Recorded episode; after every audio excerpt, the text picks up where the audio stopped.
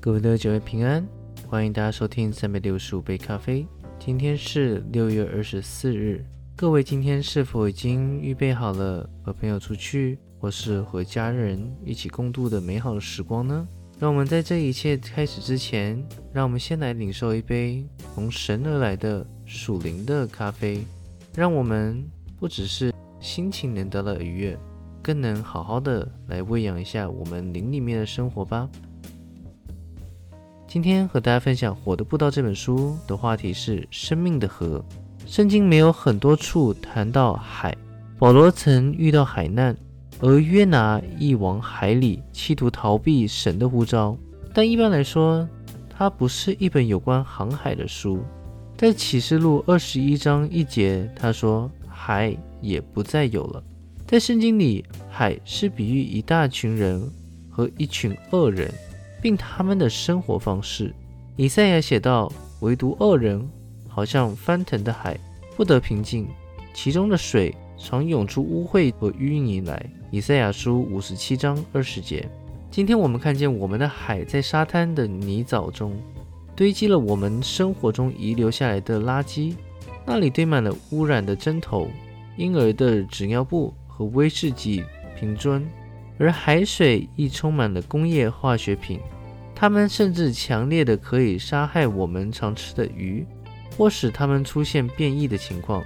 这些水每天流来流去，潮汐和涨退都把我们认为已埋葬的垃圾冲上了岸。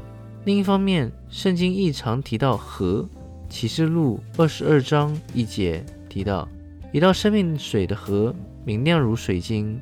从神和羔羊的宝座流出来，河水的流动常带来新鲜的水，因为它不是固定不变的水。能力的江河，在意象里，以西结在深水里游泳。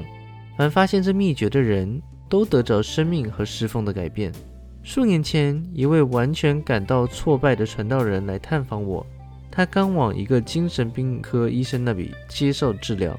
医生说他不能再背负他的教会。五十位未有的重担，这对他来说太沉重了。我问他：“你有没有受过圣灵的洗？”他回答说：“没有，我的宗派不相信这些事情。”我花了一些时间向他解释这奇妙的真理，之后与他一起祷告，直到傍晚他才离开。但他没有真的驾车回去，而是游回去了。他以荣耀的在圣灵里受洗了。神的至高能力其实是怎样的呢？我肯定不会自称已达到神至高的能力，但我肯定正在度至这至高的境界。我向使徒保罗从本于性以至于性，并荣上加荣。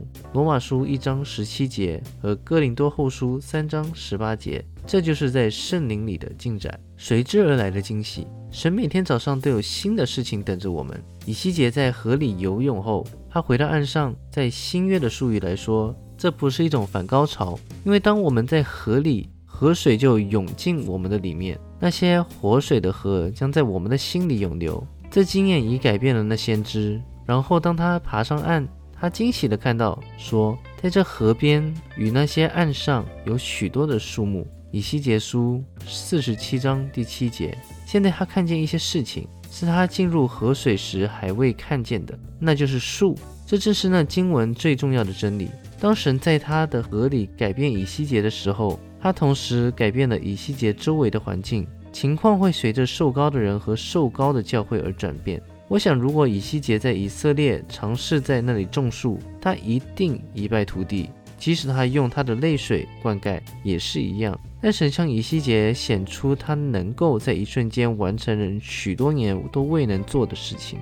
这是我们今天的信心。万军之耶和华说：“不是依靠势力，不是依靠才能，乃是依靠我的灵，方能成事。”那些与圣灵一起流进的人是有理由每天都感到惊讶的，因为主将会实行神机骑士。感谢主，感谢主，在神里没有事情是会减少的，每一件事情都会越来越奇妙。好啦，非常感谢大家收听。让我们明天继续以马内利，耶稣爱你们。